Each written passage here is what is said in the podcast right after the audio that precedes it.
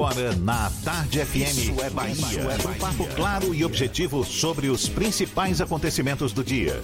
Um programa com a marca do Grupo A Tarde de Comunicação e do Bahia Notícias. Para botar tempero no começo da sua manhã. Isso é Bahia. Isso é Bahia.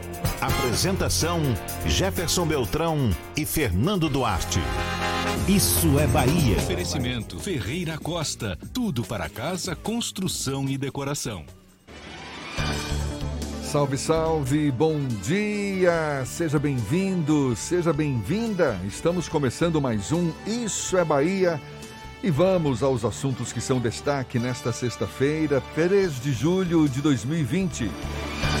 Prefeitura de Salvador anuncia hoje novas medidas de combate ao coronavírus.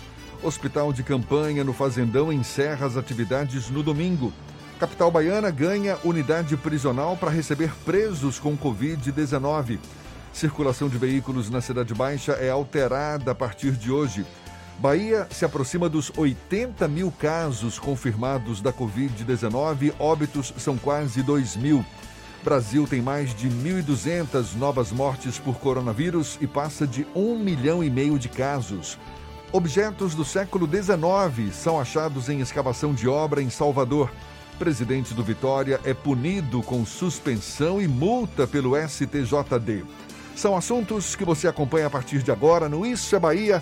Estamos aqui recheados de informação, temos notícias, bate-papo, comentários para botar tempero no começo da sua manhã, neste clima de sexta-feira, senhor Fernando Duarte. Bom dia!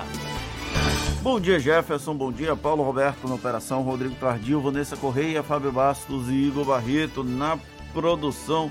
E um bom dia para os nossos queridos ouvintes que seguem a quarentenados e também aqueles que infelizmente não podem ficar em isolamento social. Profissionais da área de segurança pública, de saúde, metroviários, rodoviários, motoristas de táxi, de aplicativo, frotista, pessoal que atua em como motorista de serviço público em geral, as pessoas que também trabalham em setores essenciais como supermercados, padarias, farmácias, entre tantas outras atividades. Sejam todos muito bem-vindos a mais uma edição do Isso é Bahia, que começa, como vocês sabem, com o tradicional cheiro de café de Paulo Roberto, que deixa Jefferson aqui babando todos os dias. É, só que esse café não tá com cheirinho bom hoje não, viu? Não sei o que, que ele fez. Olha, a gente lembra, você nos acompanha também pelas nossas redes sociais, tem o nosso aplicativo pela internet no atardefm.com.br. Pode também nos assistir pelo canal da Tarde FM no YouTube, se preferir pelo portal A Tarde. E ao vivo também estamos no Instagram do Grupo A Tarde, portanto, vários os canais de comunicação à sua disposição para você também participar, marcar presença, enviar sua mensagem, quem sabe um cafezinho virtual também para nos saborear nesta manhã de sexta-feira. Lembra aí, Fernando? O WhatsApp é o 71993111010 e você também pode interagir com a gente pelo YouTube, pelo Instagram.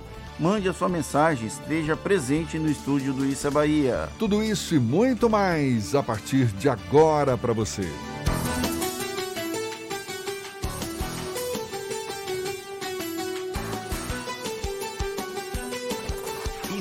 Bahia. Previsão do tempo. Previsão do tempo. Sexta-feira com cara de verão. Bom, pelo menos amanheceu com um tempo estável, um céu bonitaço, sol já brilhando desde o começo da manhã, temperatura um pouquinho mais baixa, afinal de contas estamos no inverno, está na casa dos 23 graus. Ives Macedo é quem conta pra gente se vai ter chuva, vai ter sol nesta sexta-feira, prenúncio de tempo estável também para o fim de semana, enfim. A gente fica sabendo agora. Seja bem-vindo. Bom dia, Ives. Olá, Jefferson, muito bom dia para você, bom dia, Fernando, Paulinho e todo mundo que tá ligado aqui no programa Isso é Bahia da Tarde FM. Olha, Jefferson, uma massa de ar seco vai influenciar o tempo em Salvador e região metropolitana nesta sexta-feira e o dia será marcado por sol e calor na maior parte dele. A previsão para hoje é de sol agora de manhã, mas atenção, que tem possibilidade de chuva no começo e no finalzinho da tarde. Já à noite o tempo fica mais aberto e não tem previsão de chuva. A temperatura oscila entre 20 e 27 graus. Com a Western Union é fácil enviar dinheiro para exterior, seja na loja, pelo telefone ou aplicativo W Brasil. Western Union, líder global em transferência de dinheiro. Toca o barco, Jefferson. Daqui a pouco eu tô de volta com a previsão do tempo para o interior do estado. Valeu, Ives. Até já então, aqui na Tarde FM, agora 7 e 7. Isso é Bahia. Após declaração polêmica do prefeito de Itabuna, Fernando Gomes, sobre a reabertura do comércio na cidade em meio à pandemia do coronavírus, o governador Rui Costa anunciou que vai ser decretado toque de recolher na cidade a partir de hoje. Após fala do prefeito, Rui Costa disse que Fernando Gomes estava sob pressão e perdeu o equilíbrio. Itabuna tem hoje 100% de ocupação dos leitos de UTI por causa da pandemia da Covid-19. Só para lembrar, em uma coletiva realizada na última terça-feira, o prefeito Fernando Gomes disse que o comércio em Itabuna seria reaberto a partir de 9 de julho e, abre aspas, morra quem morrer, fecha aspas. O vídeo com a declaração tem circulado pelas redes sociais e, claro, teve repercussão negativa, inclusive nacional. Em nota, o prefeito de Itabuna afirma que não houve descaso com vítimas da Covid-19 ao falar em morra quem morrer. Esse mal-estar provocado pelo prefeito de Itabuna, Fernando Gomes, é tema do comentário político de Fernando Duarte. Isso é Bahia. Política. A Tarde FM. O prefeito de Itabuna, Fernando Gomes, pode não ter tido a intenção, mas resumiu bem a forma como muitos brasileiros têm encarado a pandemia do novo coronavírus. Depois de mais de três meses de confinamento, com a ausência de uma política integrada em todo o país e pouca prática do ponto de vista econômico, na teoria estamos bem, com exceção do auxílio emergencial, ninguém em sã consciência suporta as sucessivas prorrogações das medidas restritivas. No entanto, elas ainda são necessárias. A reabertura abrupta dos serviços vai provocar aquilo que desde março tentamos evitar: o caos. É o morra quem morrer proferido pelo antológico coronel itabunense. A fala dele é meio em meio a uma tosse recorrente é bem sintomática. Sabemos que a COVID-19 é um problema extremamente complexo e não há solução simples para resolvê-lo. Sabemos que o isolamento social é, até agora, a forma menos traumática de evitar que o número de contaminados e mortos seja ainda maior. Sabemos que é preciso manter os cuidados para não haver o colapso da saúde. Mas ainda assim, insistimos em falar em reabertura das atividades, não apenas por razões econômicas, como aconteceu lá nos primeiros instantes, mas para minimizar o efeito nefasto que a doença terá em todo o país. O governador Rui Costa minimizou a fala do prefeito de Itabuna. Agora aliado, Fernando Gomes mereceu o afago do gestor baiano, algo que não aconteceria até muito recentemente. Fernando Gomes, na última eleição, foi escolhido pelo Democratas, o partido adversário principal adversário de Rui Costa. Porém, o chefe do executivo estadual ponderou que há muita pressão e há uma pressão muito grande para que os prefeitos retomem um mínimo de normalidade possível. A dificuldade em encontrar um meio termo entre o distanciamento social e os protocolos adequados que permitam o retorno gradual do comércio e dos serviços sem ondas massivas de contaminação. Por isso, é tão desafiador articular um programa de reabertura. Na capital, o prefeito Assemineto reforçou seu erro fingir que o coronavírus se foi, o que pode provocar medidas ainda mais duras. O lockdown, que era aguardado aqui em Salvador, não tem previsão de acontecer, graças ao esforço de todos os envolvidos no enfrentamento à pandemia, incluindo aí a população que malmente conseguiu cumprir parte das recomendações. Ou seja, forçar o comércio a abrir, como criticava Fernando Gomes, é provocar exatamente a fala dele: morra quem morrer. A frase é extremamente infeliz quando se pensam em quase 2 mil mortos na Bahia e mais de 60 mil mortos no Brasil.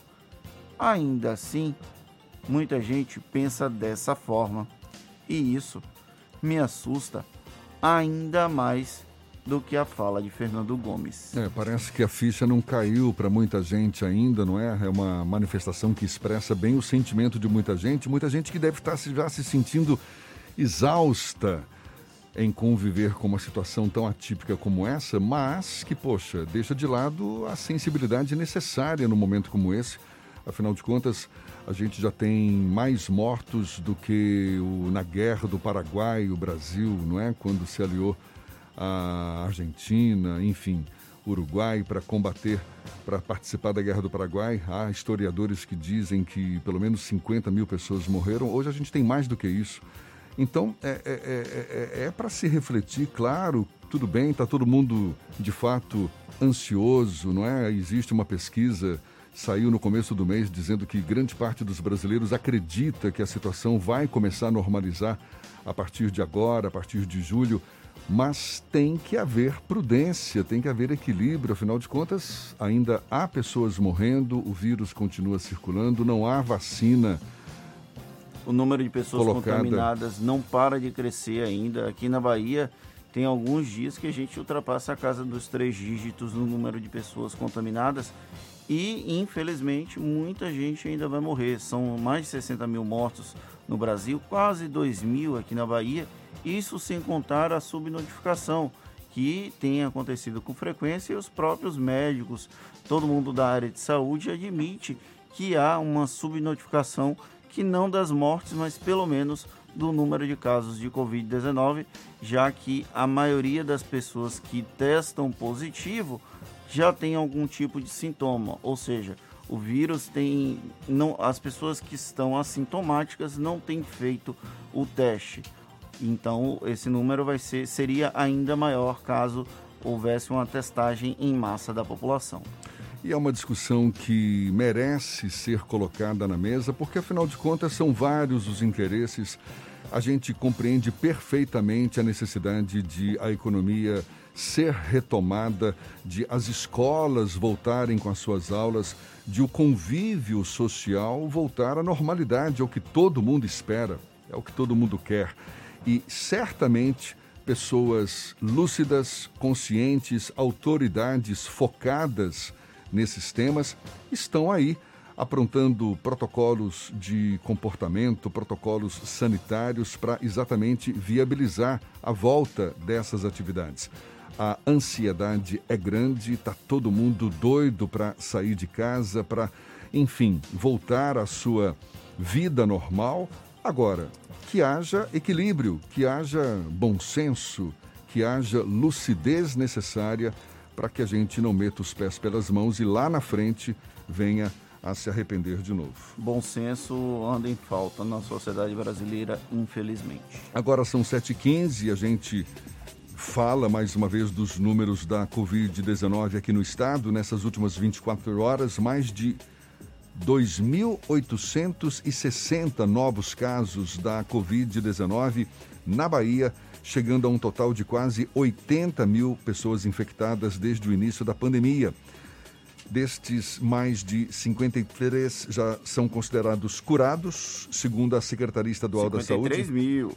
Mais de 53 mil, exatamente. Segundo a Secretaria Estadual da Saúde, 45 novos óbitos ocorreram no território baiano, chegando a quase 2 mil, 2 mil mortes provocadas pela doença. Em relação à taxa de ocupação, Jefferson, dos 2.254 leitos disponíveis do SUS exclusivos para o tratamento da Covid-19, 1.476 possuem pacientes internados, o que representa uma taxa de ocupação de 65% dos leitos.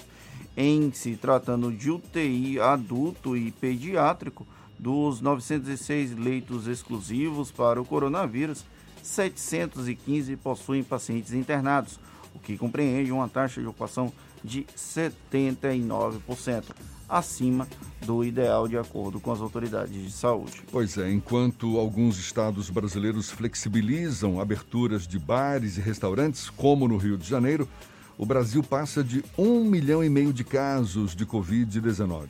Isso números oficiais. Nessas últimas horas, o Brasil teve 1.277 mortes o que revela levantamento feito pelo consórcio de veículos de imprensa juntos, junto às secretarias estaduais de saúde. Com isso, são quase 62 mortes provocadas pela Covid-19 em todo o país. Você comeu mil de novo. Eu falei o quê? 62 mortes. 62, 62 mil mortes. Mil mortes. Isso aí. Novas medidas de combate ao coronavírus vão ser anunciadas hoje pelo prefeito de Salvador, Semineto, e o secretário municipal de saúde, Léo Prates.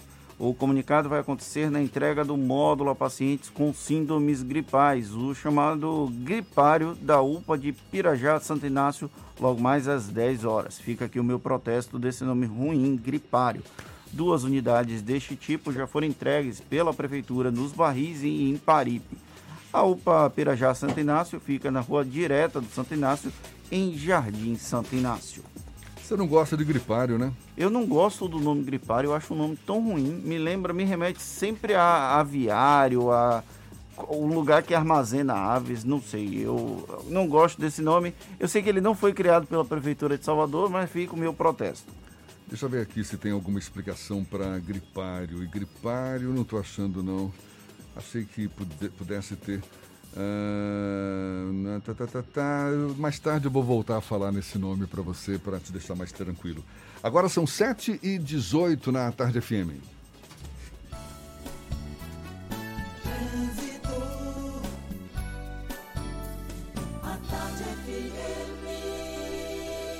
Oferecimento Monobloco Auto Center de portas abertas com serviço de leva e trás do seu carro. A gente fala com Cláudia Menezes, temos notícias de acidente já agora pela manhã. Detalhes, portanto, com Cláudia. Seja bem-vinda, bom dia.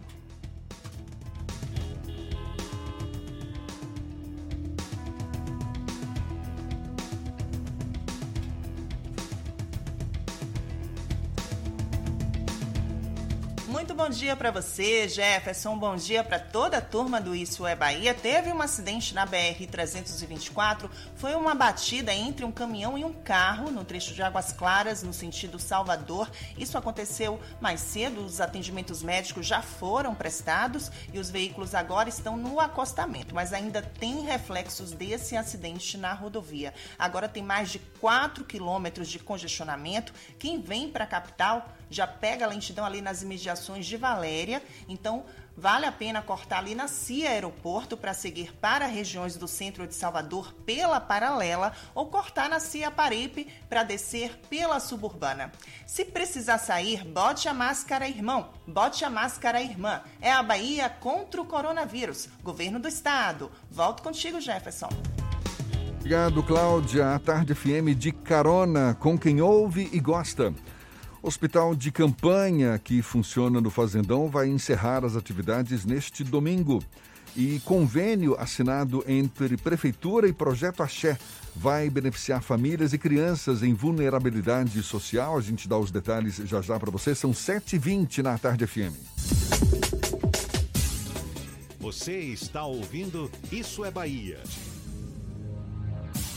Nesse mundo novo, uma coisa não mudou: a importância de estudar. Por isso, o EAD da Unime conta com um ambiente virtual que dá o maior apoio para quem quer estudar à distância. Ajuda no aprendizado e você pode se organizar para fazer seu curso quando e onde quiser. Vem também estudar assim. A primeira mensalidade é a partir de 59 reais. Consulte condições. Faça o vestibular online unime.edu.br Unime, todo dia é dia de acreditar. Você sabe o que a Assembleia faz? Faz valer os seus direitos. Valorizando uma pauta pró-municípios que garante os recursos das cidades do interior. Além disso, a ALBA debate normas para o transporte complementar, beneficiando quem não é atendido pelo sistema. E atenta ao que acontece no dia a dia, a ALBA cobra ações para preservar a segurança das barragens existentes na Bahia. Porque para a Assembleia, garantir o direito dos baianos é o nosso dever. Assembleia Legislativa da Bahia, fazendo valer. Monobloco, o pneu mais barato da Bahia. 0800 111 70 80 e a hora certa. Agora, 7h20, a Tarde FM, quem ouve gosta.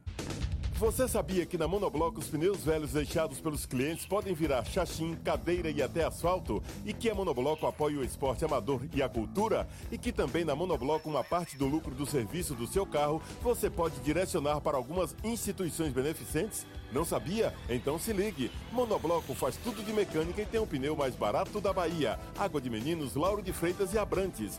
0800 111 7080. Voltamos a apresentar Isso é Bahia. Um papo claro e objetivo sobre os acontecimentos mais importantes do dia. Olha só, Fernando, não tem a palavra gripário nos dicionários. Que Tá bom, vendo? né? Não tem, Ou não seja, tem. os os dicionários ainda mantêm um pouco de bom senso.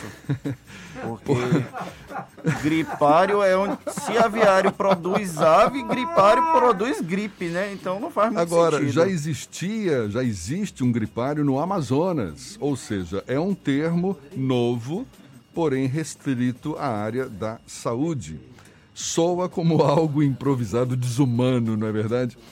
Mas existe, está aí.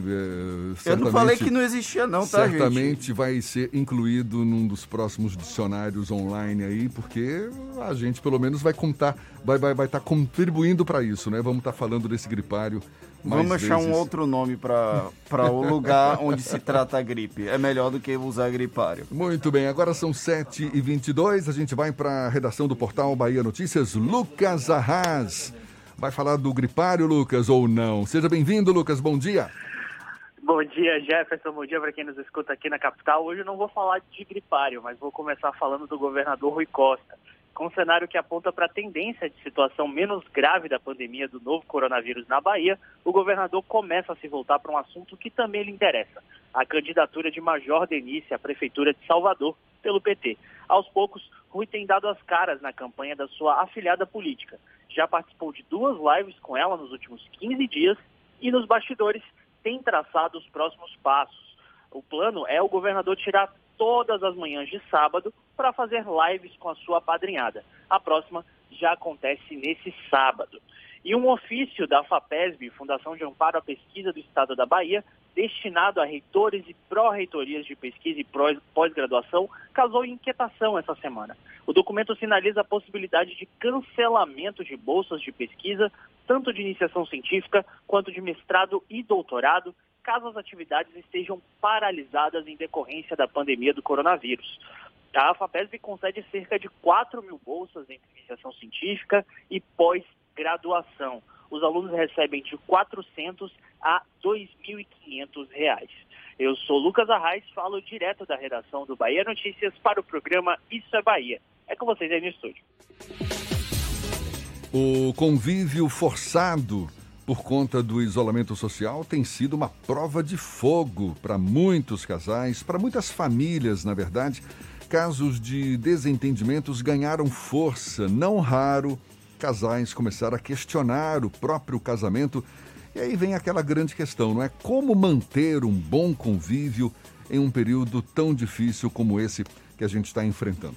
Pois bem, a gente conversa com o psicólogo, terapeuta e consultor Luiz Ozaná, nosso convidado aqui no Issa Bahia, que pode, quem sabe, dar uma luz para quem já está arrancando os cabelos em tempos de pandemia. Seja bem-vindo. Bom dia, Ozaná. Bom dia, Jefferson. Que prazer estar aqui com vocês, essa audiência maravilhosa, para falar de um tema tão relevante, essa convivência em tempos de isolamento. Olha que contradição. Pois é, não é? Grande chance para todo mundo estar numa boa, curtindo, tá todo mundo arrancando os cabelos, né, Ozaná? Olha, é, é, eu- quer dizer, tem gente arrancando os cabelos, mas... Quem tem cabelo, né? É, quem tem, exatamente.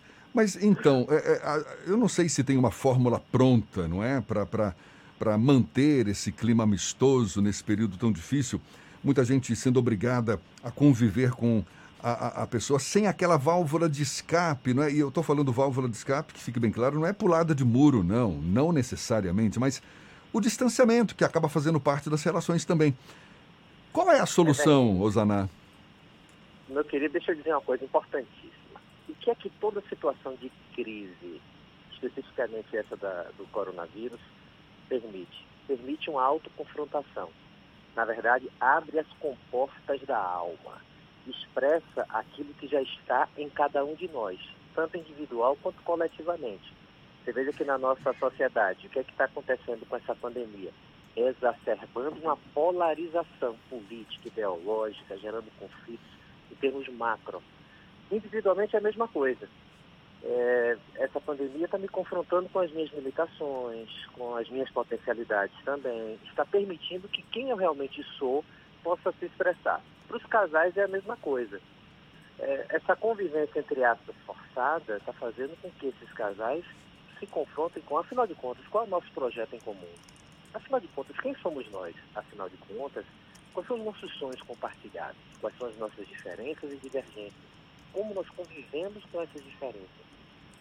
Bom, quanto menos diálogo, quanto menos respeito, quanto menos franqueza, transparência e confiança, aí a gente vai ter muito mais dificuldade nessa convivência. Então, já respondendo sua pergunta, que eu sei que o tempo na rádio é um tempo curto, eu diria que o mais importante é a gente manter o diálogo, a franqueza e o respeito, para que a gente possa entender qual é a fronteira do meu desejo, qual é o meu espaço vital e qual é o espaço do outro, para a gente poder lidar melhor com a divergência e poder saborear melhor a convergência. Que é uma questão já colocada na mesa para a boa convivência dos casais em geral, não é verdade? O casamento quando se discute o casamento, toca-se muito nesse ponto, não é? Ou seja, a importância do diálogo, do, do, do entendimento, da, da capacidade de ceder, não é? Enfim, tudo isso que você colocou aí, só que agora ganhou um protagonismo maior. É verdade, porque agora, se antes eu ia trabalhar fora e tinha, como você falou, essa válvula de escape, agora eu trabalho também dentro de casa. Então tem uma, uma overdose de, de, de, compartilhar esse espaço físico, muitas vezes, e o espaço emocional. Por isso que quanto mais eu tiver a capacidade de ser franco, de expressar essa, esse meu momento, falar das minhas emoções, não simular o que não está sentindo. Então a gente não tem que ser forte nessa pandemia, a gente tem que ser quem a gente está sendo nessa pandemia. Então se está um momento difícil, é preciso que eu compartilhe isso. Ó, hoje eu estou mal, é, poxa, estou sentindo falta daquilo, o companheiro, a companheira também estou sentindo. Então que a gente possa, com muita franqueza, transparência e respeito, se expressar plenamente. Porque a gente confunde muito que casamento, vamos falar sobre isso, é como se fosse uma fusão, uma simbiose. A gente confunde muito isso.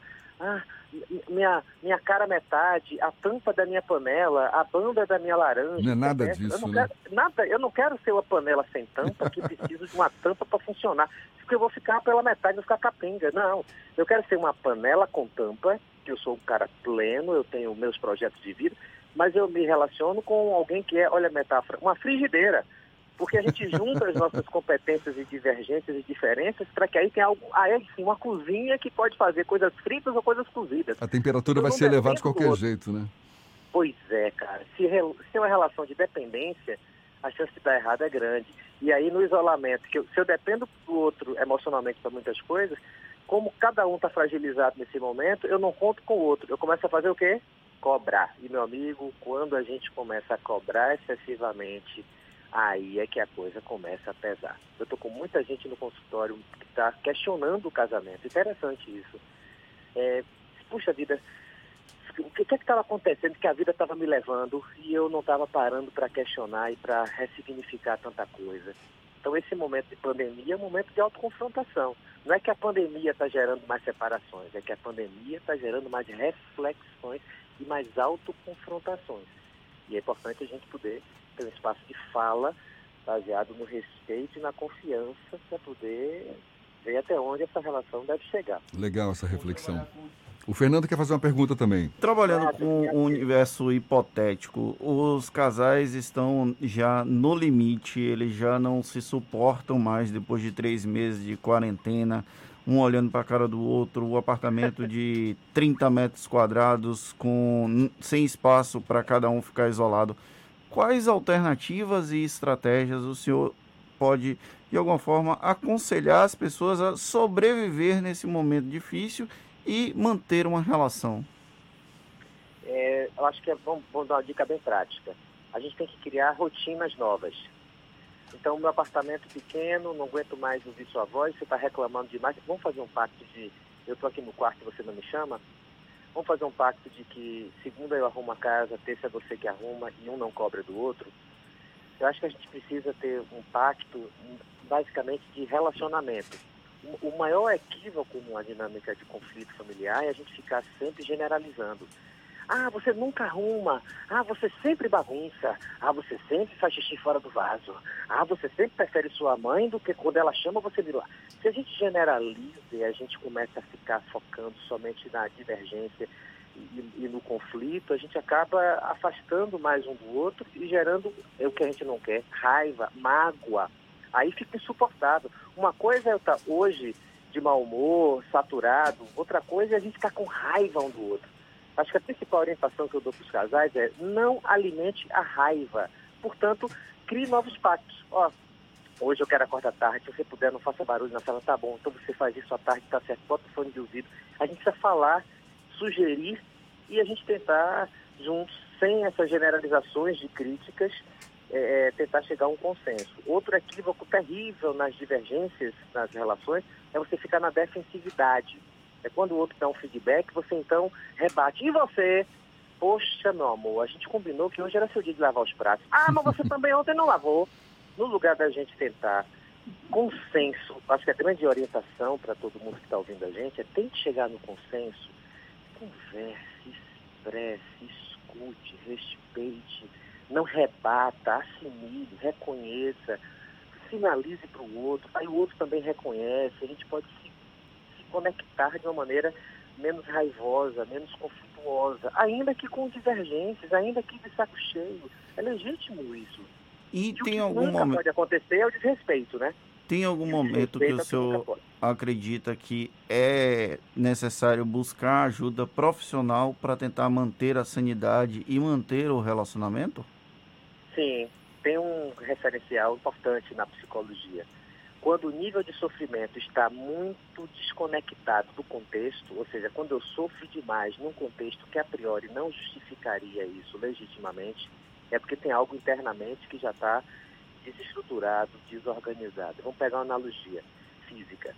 Se eu estou andando e dou uma topada com minha perna numa quina de uma mesa, dói, incomoda. A gente, a gente dá um passamão, dá uma alongada, segue, pode ficar um pouco vermelho, talvez um pouco roxo, mas a gente caminha. Mas se eu tiver já uma lesão no local e eu dou essa mesma topada, aí eu caio no chão, tenho que chamar o SAMU, é, não consigo botar o pé no chão de nenhum, tenho que sair carregado de maca. Então, quando a minha resposta emocional está excessiva diante do contexto da situação estímulo, então a gente precisa de uma intervenção. Então, poxa, eu já estou quebrando tudo em casa, eu já estou já, já agressivo. É, nunca gritei, estou começando a gritar que vizinho está reclamando. É, nós nunca fomos às vias de fato e já teve algo de quebrar coisa em casa. É, as crianças estão começando a apresentar desvio de comportamento, estão problema para dormir, não tinham isso, porque estão com medo dos pais brigarem, estão vindo papai, você quer dormir aqui no meu quarto? Peraí, se até os filhos já estão. Peraí, tem alguma coisa aí que não está. E que vai além do isolamento.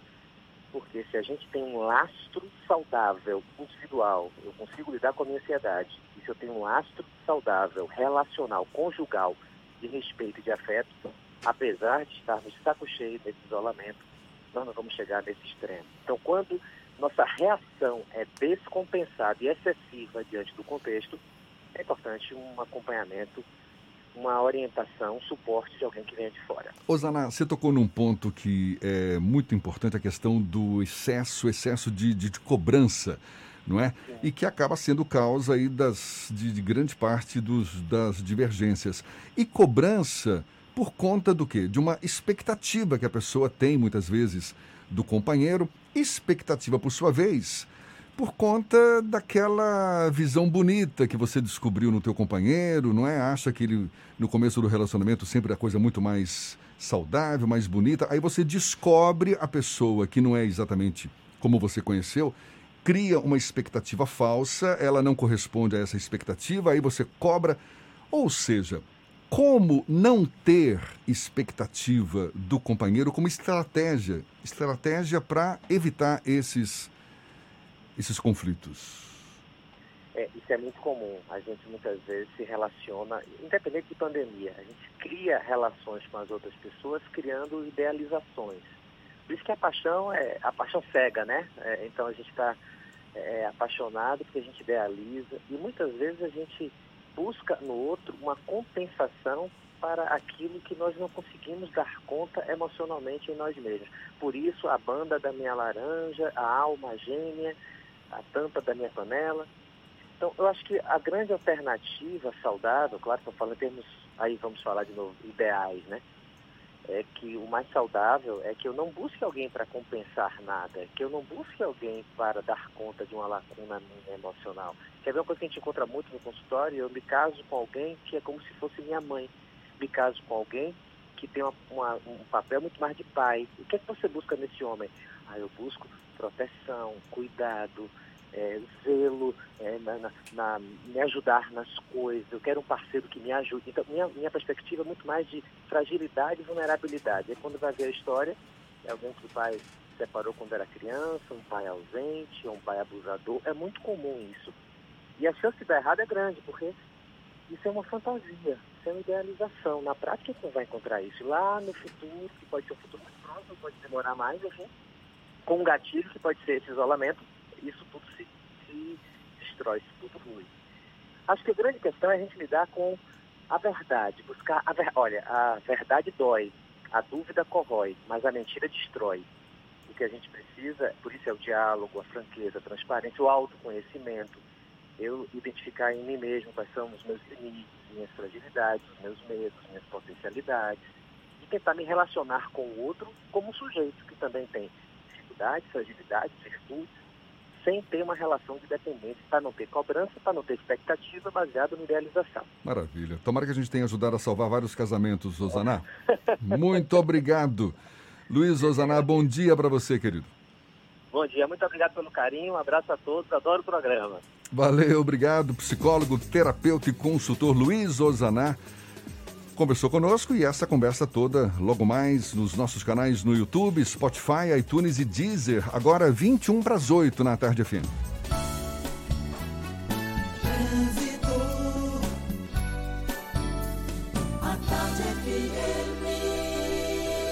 Oferecimento Monobloco, Auto Center de portas abertas com serviço de leva e trás do seu carro. Mais um acidente neste começo de manhã. As informações com Cláudia Menezes. Cláudia.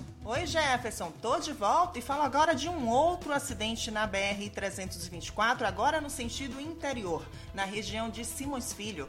Foi um engavetamento entre três veículos, uma equipe foi deslocada para avaliar essa situação. Tem congestionamento nesse trecho de Simões Filho, nas imediações do posto da PRF. São mais de 2 quilômetros de lentidão no sentido Feira de Santana nesse momento.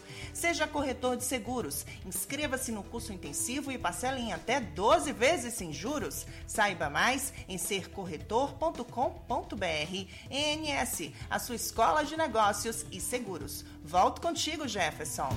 Obrigado, Cláudia. A Tarde FM de carona com quem ouve e gosta. O... A circulação de veículos na Cidade Baixa vai ter modificações a partir de hoje. A gente dá os detalhes já já para você. E olha só, objetos do século XIX são achados em escavação de obra aqui na capital. Também nessa sequência, com detalhes, agora 7h40 na tarde FM. Você está ouvindo Isso é Bahia.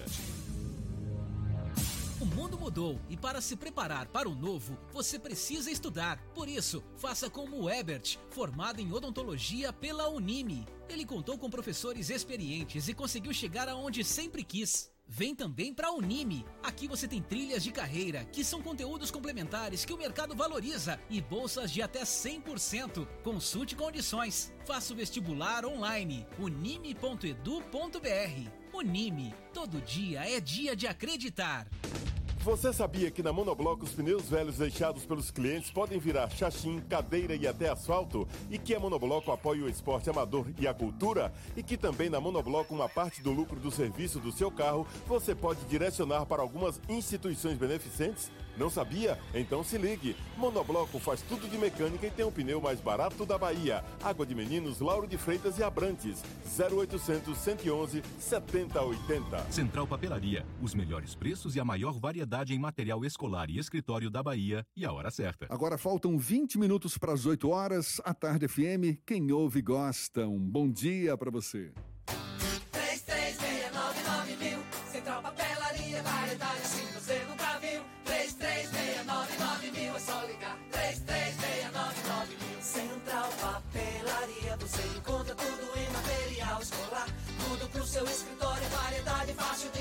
De estacionar.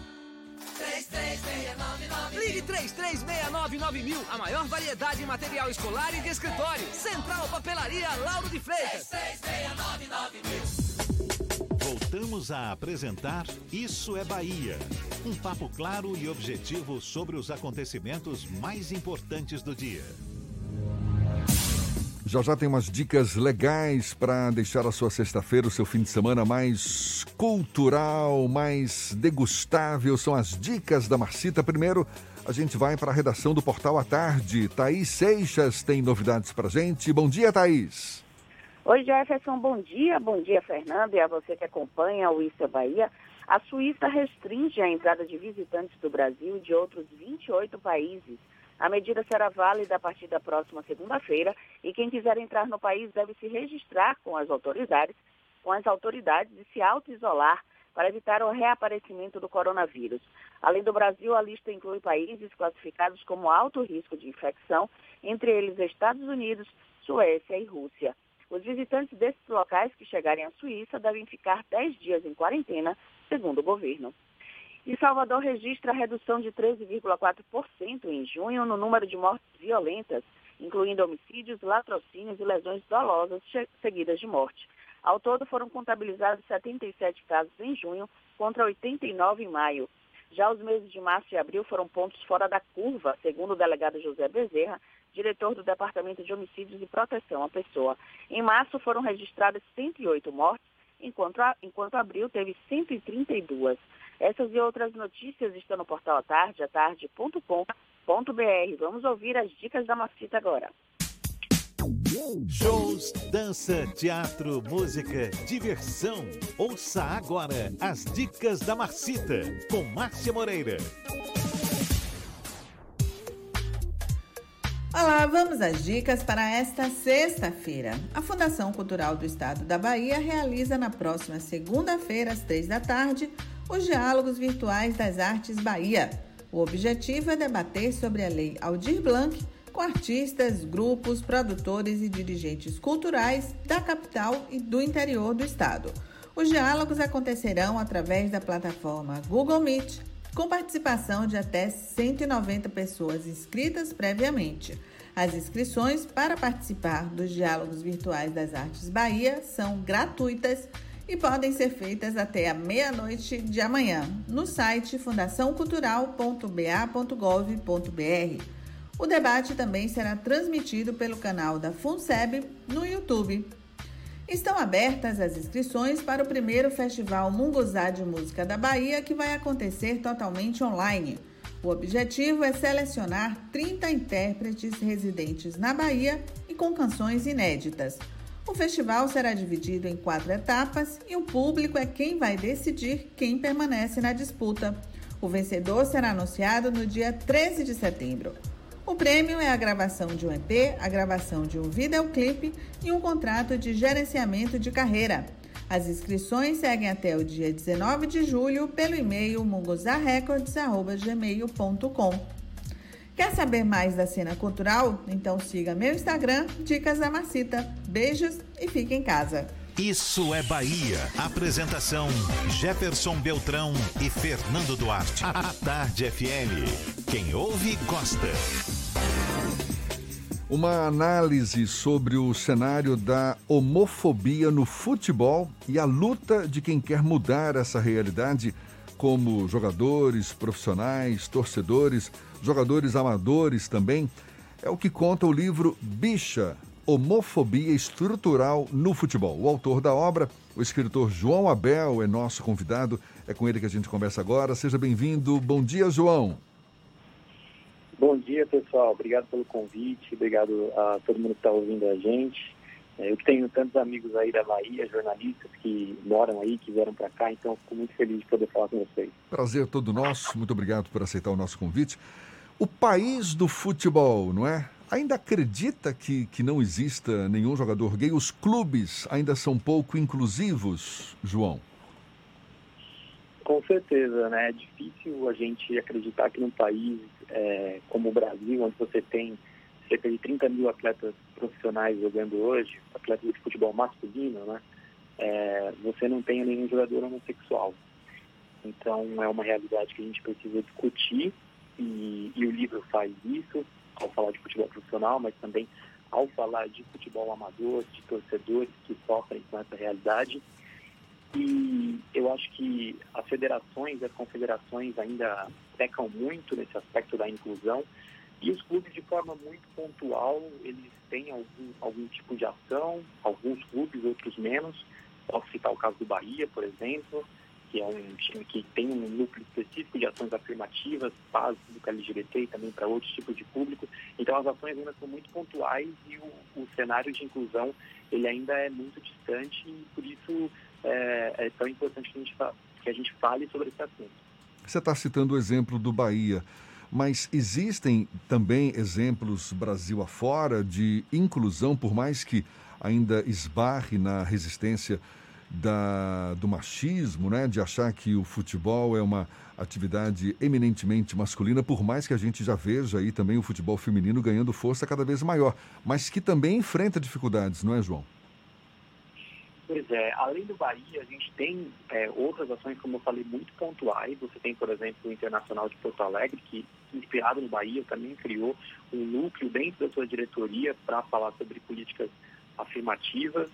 Você tem ações entre torcedores, que também são ações pontuais, mas hoje praticamente todo clube grande é, do, do Brasil tem um coletivo LGBT, e aí para citar os times da Bahia, por exemplo, o Bahia tem o LGBT tricolor, o Vitória tem o, o Pride rubro, então também existem ações entre os torcedores, além dessas ações pontuais dentro dos clubes, e individualmente os jogadores de futebol masculino, de, futebol profissional no Brasil ainda fala um pouco sobre esse assunto. E eu acho que aí está um pouco do ponto de virada que a gente precisa ter. A gente precisa que os clubes deem a oportunidade desses jogadores falarem sobre isso, porque eles falam para milhões de pessoas. E quando eles discutem esses assuntos, a gente começa a ter uma mudança no sentido de abrir mais a discussão para o público do futebol, que é um público ainda muito conservador, a gente sabe disso. Então a gente precisa que os clubes deem cada vez mais espaço para os jogadores é, falarem sobre esse assunto e inspirarem os fãs de futebol. Quando o jogador profissional, ele de alguma forma é, manifesta que tem, que é gay ou que está próximo é, desse ambiente menos homofóbico, ele acaba sendo alvo de muitas críticas, de homofobia. A gente tem um, um caso muito clássico que é o caso do Richarlison, que foi jogador aqui da Bahia, depois jogou em clubes do, do eixo Rio-São Paulo. É, essa dificuldade dos jogadores de se apresentarem para falar sobre o tema é em decorrência da homofobia estrutural ou é um processo que foi construído a partir do momento que ele se torna jogador profissional? Eu acho que tem a ver um pouco com as duas coisas. A gente não pode esquecer que a homofobia ela é estrutural no futebol, mas ela também é estrutural na sociedade como um contexto geral. O que a gente tem no futebol é o estereótipo de um jogador e o estereótipo de um homossexual, que a gente sabe que não são coisas padrões, mas que se chocam muitas vezes. Né? O Richardson sem ser, sem nunca ter assumido ser homossexual, é, ele sofreu homofobia porque, porque ele não se encaixava no tipo de, de padrão de jogador que a gente concebe como esse estereótipo. Ele não, ele não performava essa, essa espécie de boleiro, de jogador é, padrão. Ele, ele, ele tinha um, um, outro jeito de ser. Ele, ele era um ótimo jogador, né? agora ele, ele parou de jogar, mas ele era um ótimo jogador.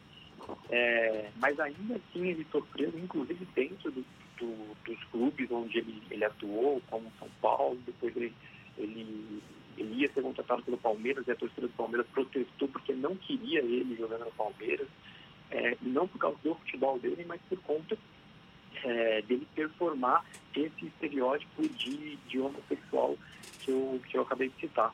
Então, é, foi uma questão muito complicada na época e o livro também faz um pouco, fala um pouco da abordagem que a mídia teve em cima do caso Richarlison. Né? Muitas vezes falavam mais da vida pessoal dele do que do, da performance dele dentro de campo. Então, a gente precisa começar a desconstruir esse tipo de homofobia em todos os, os cenários do futebol, tanto dentro dos clubes, dentro das torcidas e também nosso papel como jornalista, eu como jornalista, vocês de estarem dando esse espaço para a gente falar, é, de desconstruir esse cenário que, como eu falei, ele é estrutural. O seu livro, João, ele vai no sentido de trazer a discussão ou ele já apresenta personagens dispostos a fazerem essa discussão? Então, o livro, ele passa por diversos, por diversos casos. Então, ele apresenta, assim, personagens que já estão lutando para que a gente tenha um cenário mais inclusivo. Então, como eu falei, essas torcidas, de, esses coletivos LGBT, que na verdade eles não são torcidas, né, porque eles não têm uma representatividade dentro do estádio, porque eles ainda sofrem muitas ameaças, mas esses coletivos LGBTs, é, também os times amadores LGBTs, que são pelo menos 60 pelo país, é, fala um pouco da organização de campeonatos amadores para esses times, é, jogadores que estão falando sobre o assunto, posso citar um que é o Igor Julião, do Fluminense, lateral Fluminense, que é mais aberto a falar sobre esse assunto. Então o livro sim apresenta esses personagens, né? Como eu falei, eu sou jornalista, então esse é um livro reportagem, ele é um livro que apresenta fatos e a partir, e a partir disso o leitor é, consegue construir uma visão mais crítica sobre aquele assunto. Então o livro ele apresenta assim, esses personagens e são personagens muitas vezes que as pessoas não conhecem, personagens marginalizados. Então, por isso é importante entender o que eles têm a dizer e como eles podem contribuir com esse debate. Teve o caso também de Douglas, não é? Que foi jogador profissional que atuou em times como Botafogo, Madureira, Bangu e que veio a público dizer que abandonou o sonho não é, de, de, de viver como, como jogador profissional porque não se sentia incluído nesse ambiente, exatamente por ser homossexual, não é, João?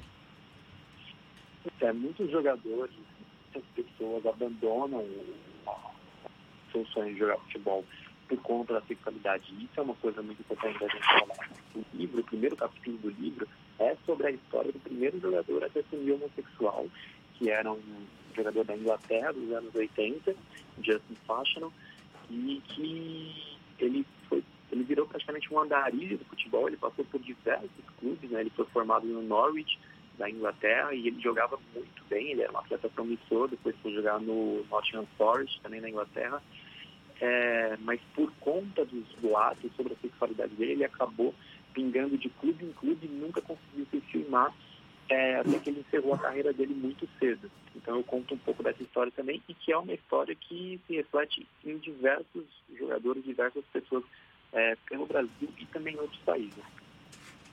Maravilha, parabéns, muito obrigado pela tua participação conosco. Jornalista e escritor João Abel está aí com esse livro Bicha Homofobia Estrutural no Futebol fazendo um alerta, claro, sobre a importância de, inclusive, a gente manter essa discussão na mesa, não é?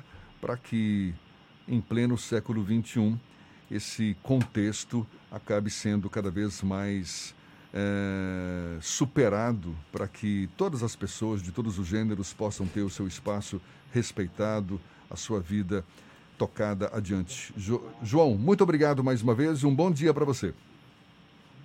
Bom dia, agradeço a você, Fernando, Jefferson, é, obrigado. Obrigado também à editora, em primeiro lugar, que, que topou lançar o livro. Obrigado por esse espaço que vocês deram para a gente.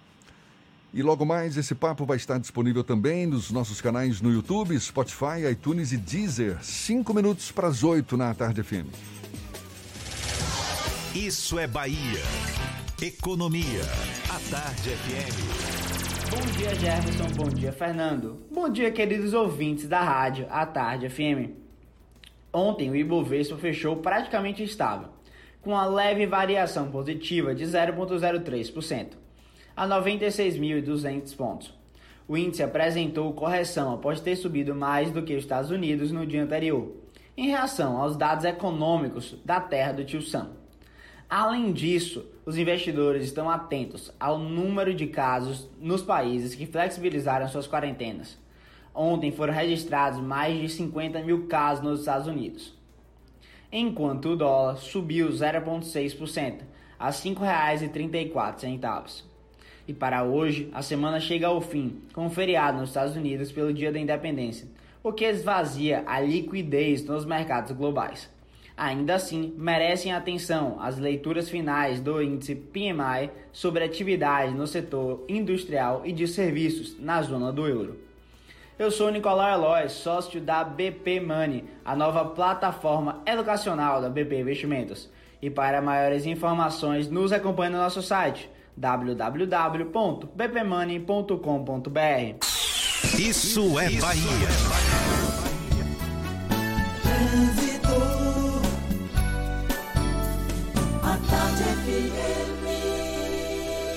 Oferecimento Monobloco, Auto Center de portas abertas com serviço de leva e trás do seu carro. A gente volta a falar com Cláudia Menezes, de olho no fluxo de veículos na Grande Salvador. Cláudia. Oi, Jefferson. Olha, estou de volta para falar agora do subúrbio de Salvador, porque quem sai de Paripe já pega aí bastante congestionamento lá na estrada da Base Naval de Aratu. Essa estrada é conhecida também como a Estrada do Derba, isso em direção à BR-324. A suburbana tem lentidão no trecho do Lobato para quem segue para a região da Cidade Baixa. Outro ponto com retenção nesse momento é na saída da Via Expressa, no acesso à Jequitaia, nessa região aí da Cidade Baixa. Dica do dia, NexGuard. O seu cachorro busca bolinha na grama esconde as coisas na terra, então ele precisa de NexGuard, o tablete mastigável que garante 30 dias livres de pulgas e carrapatos. Volto com você. Obrigado, Cláudia. A Tarde FM de carona com quem ouve e gosta. Intervalo e a gente volta num instantinho só para falar para toda a Bahia. Agora, 7h58 na Tarde FM. Você está ouvindo Isso é Bahia. Em um momento de tantas incertezas, acreditar nos seus sonhos é mais importante do que nunca. Por isso, faça como o Ebert, aluno de odonto da Unime. Ele veio do interior, encarou muitas dificuldades, mas não desistiu. Teve o apoio de muitos professores e hoje é um destaque na profissão. Vem também para a Unime. Essa é a hora de seguir em frente. Unime, todo dia é dia de acreditar. Faça já sua prova online. unime.edu.br. Nunca se falou tanto em cuidado com saúde como nos últimos meses. E quando o assunto é saúde na indústria, a gente lembra logo do SESI. Assim como a maioria das empresas do setor industrial, o SESI não parou nesse momento de pandemia. Pelo contrário, intensificou os cuidados com empresas e trabalhadores e implantou o programa SESI Indústria Juntos contra a Covid-19, com importantes ações de saúde e segurança. SESI, a saúde e a segurança da indústria da Bahia. Você sabe o que a Assembleia faz? Faz valer os seus direitos. Lutando para evitar a saída da Petrobras e manter empregos e investimentos no Estado. Também cria políticas que valorizam as mulheres, os negros, o público LGBT e a oferta de uma educação de qualidade para indígenas. E ainda dão prioridade de matrícula em escolas públicas às crianças filhas de vítimas de violência doméstica. Porque para a Assembleia, garantir o direito dos baianos é o nosso dever. Assembleia Legislativa da Bahia, fazendo valer.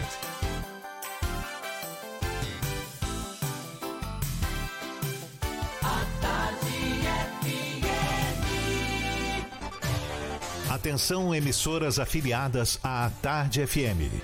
Em 5 segundos, Isso é Bahia para todo o estado.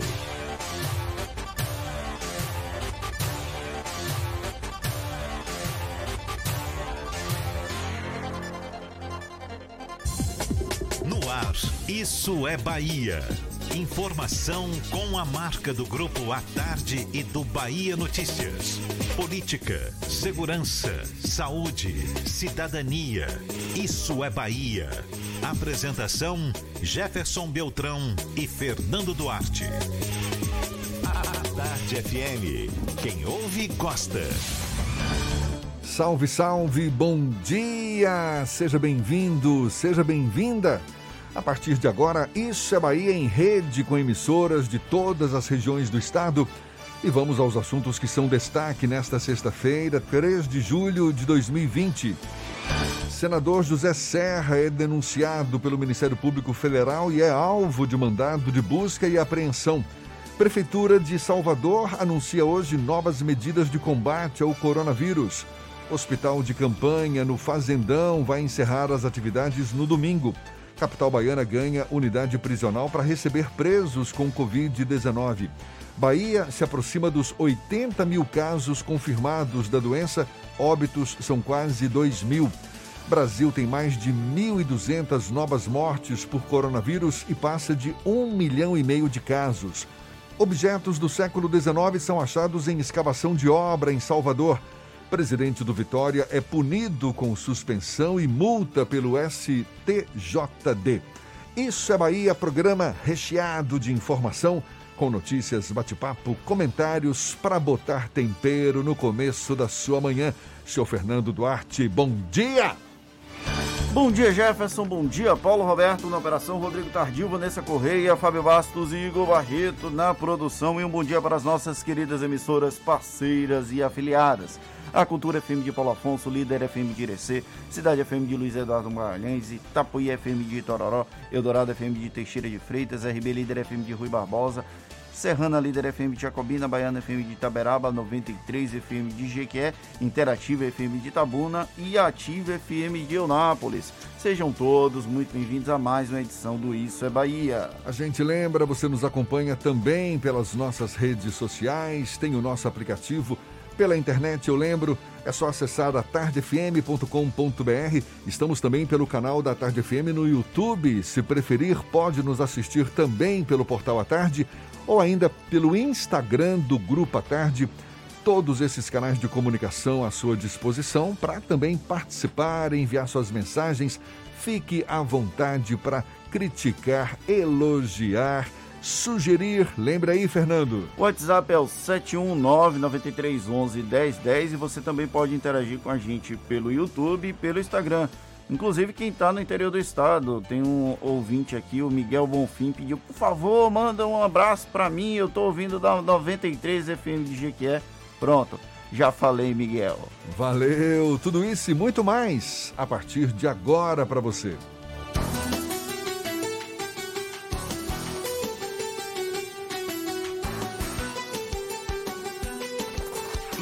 É Bahia.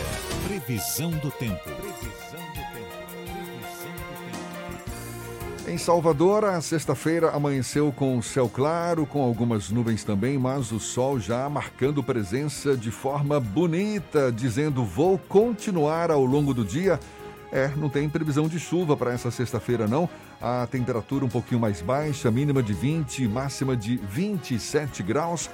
E no interior do estado, a gente fica sabendo agora qual a previsão do tempo com as informações de Ibis Macedo. Seja bem-vindo de novo, Ibis.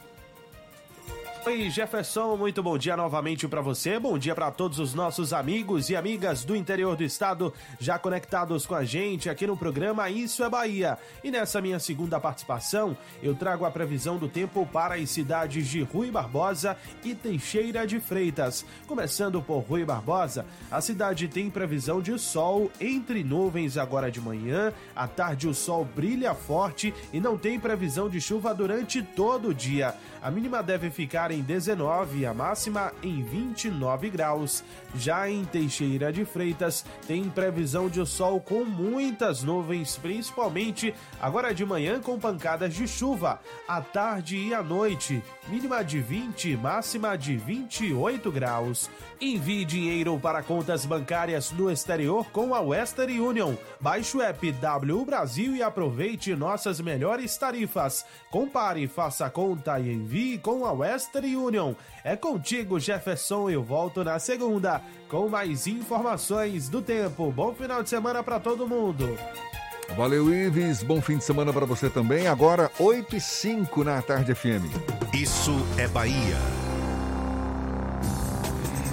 Seis prefeitos da região metropolitana de Salvador decidiram manter as regras de isolamento social para combater o novo coronavírus. Em reunião realizada nesta quinta-feira, eles decidiram ainda que vão definir um protocolo único para a reabertura gradual do comércio. O encontro teve a presença do secretário estadual da Saúde, Fábio Vilas Boas, além dos prefeitos dos municípios de Madre de Deus, Simões Filho, Candeias, São Sebastião do Passé e de Dias Dávila. Os gestores vão agora se reunir com o governador Rui Costa para discutir as estratégias de reabertura do comércio. A decisão de prefeitos da Grande Salvador de manter as regras de isolamento social é tema do comentário político de Fernando Duarte. Isso é Bahia. Política. A Tarde FM. Jefferson, é preciso contar um pouco dos bastidores desse encontro ontem para que os nossos ouvintes entendam o que aconteceu. Os prefeitos da região metropolitana de Salvador, com a ausência de Moema Gramacho, que é uma das cidades mais atingidas, estavam querendo discutir ontem um protocolo de reabertura do comércio das atividades e serviços nas seis cidades que estavam lá representadas. No entanto, o secretário de Saúde, Fábio Vilas Boas, fez uma ponderação de que é impossível falar sobre protocolos de reabertura enquanto o número de casos continuar crescendo. Essas cidades aqui da região metropolitana mantêm índices de crescimento acima do que é esperado para atingir o protocolo, para atingir o chamado platô, como o Salvador fez refer essa referência aqui recentemente. No entanto, é válido ressaltar que a iniciativa de haver um protocolo conjunto entre as cidades da região metropolitana vai facilitar quando houver esse momento de reabertura, porque há uma integração muito grande entre as populações dessas cidades, o que nós chamamos de movimento pendular, pendular, migração pendular. Então é importante que os protocolos sejam de alguma forma equalizados e feitos de uma maneira mais próxima entre si. A ausência de um protocolo de tanto de restrição quanto de reabertura, e isso pode ser é, observado quando a pandemia começou, gerou uma disseminação ampla entre municípios de uma determinada região. Aqui na Bahia, quando nós começamos a lidar com a pandemia, o governo do estado fez algumas limitações de transporte intermunicipal, o que perdura até hoje. E aí eu vou pegar aquele exemplo ali da região sul.